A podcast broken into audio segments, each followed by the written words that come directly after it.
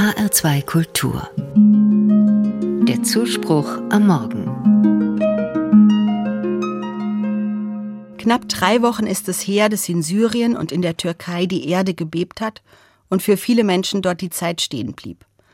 So viele Menschenleben waren zu beklagen, so viele Vermisste noch unter den Trümmern, Verletzte, Menschen, die ihre Lieben, ihre Häuser, ihre Sicherheit verloren haben. Verzweiflung, Chaos und dazu die Kälte. Und es war klar, die Menschen dort brauchen unsere Hilfe.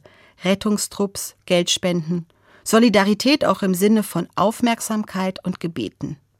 Längst ist diese Nachricht hierzulande in den Zeitungen und den abendlichen Nachrichten nach hinten gerutscht. Eine Randnotiz.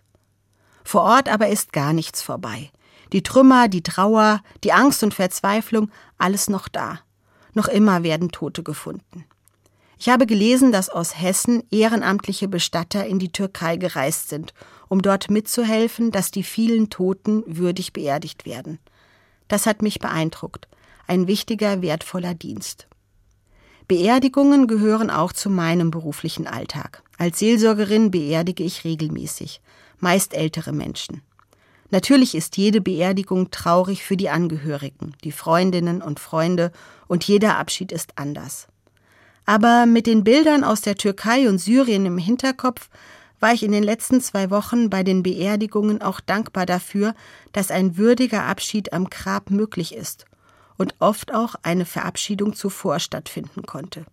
Das hilft bei aller Trauer den Angehörigen beim Weiterleben. Eine Tradition, die mir immer lieber wird, ist der Trauerkaffee nach der Beerdigung. Trösterich heißt das in manchen Teilen von Hessen, ein schönes Wort. Es tut vielen Menschen gut, nach der Trauerfeier noch zusammenzubleiben. Und oft wird es dann richtig schön. Wie kann das sein? Ich glaube, es ist eine Art Dankbarkeit für das Leben. Einmal natürlich für die Lebenszeit der oder des Verstorbenen, dass es ihn oder sie gab. Oft kommen beim Trauercafé ja auch viele Erinnerungen, manchmal sogar ganz lustige, auf den Tisch. Und dann ist da noch eine Art stiller Freude, selbst am Leben zu sein. Jeder Abschied heißt doch auch, dass das Leben kostbar ist und nicht selbstverständlich. Da ist auch diese besondere Solidarität spürbar, das Zusammenrücken, das den Angehörigen zeigt, ihr seid nicht allein.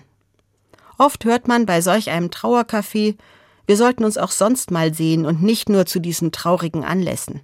Stimmt. Es ist gut, um einander zu wissen und verbunden zu bleiben, auch in den Wochen und Monaten danach, denn Trauer braucht Zeit.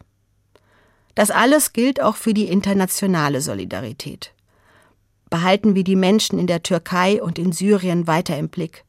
Vergessen wir ihr unvorstellbares Leid nicht. Fragen wir, welche Hilfe sie jetzt brauchen, auch wenn das in all dem Leid nur ein ganz kleiner Lichtblick ist.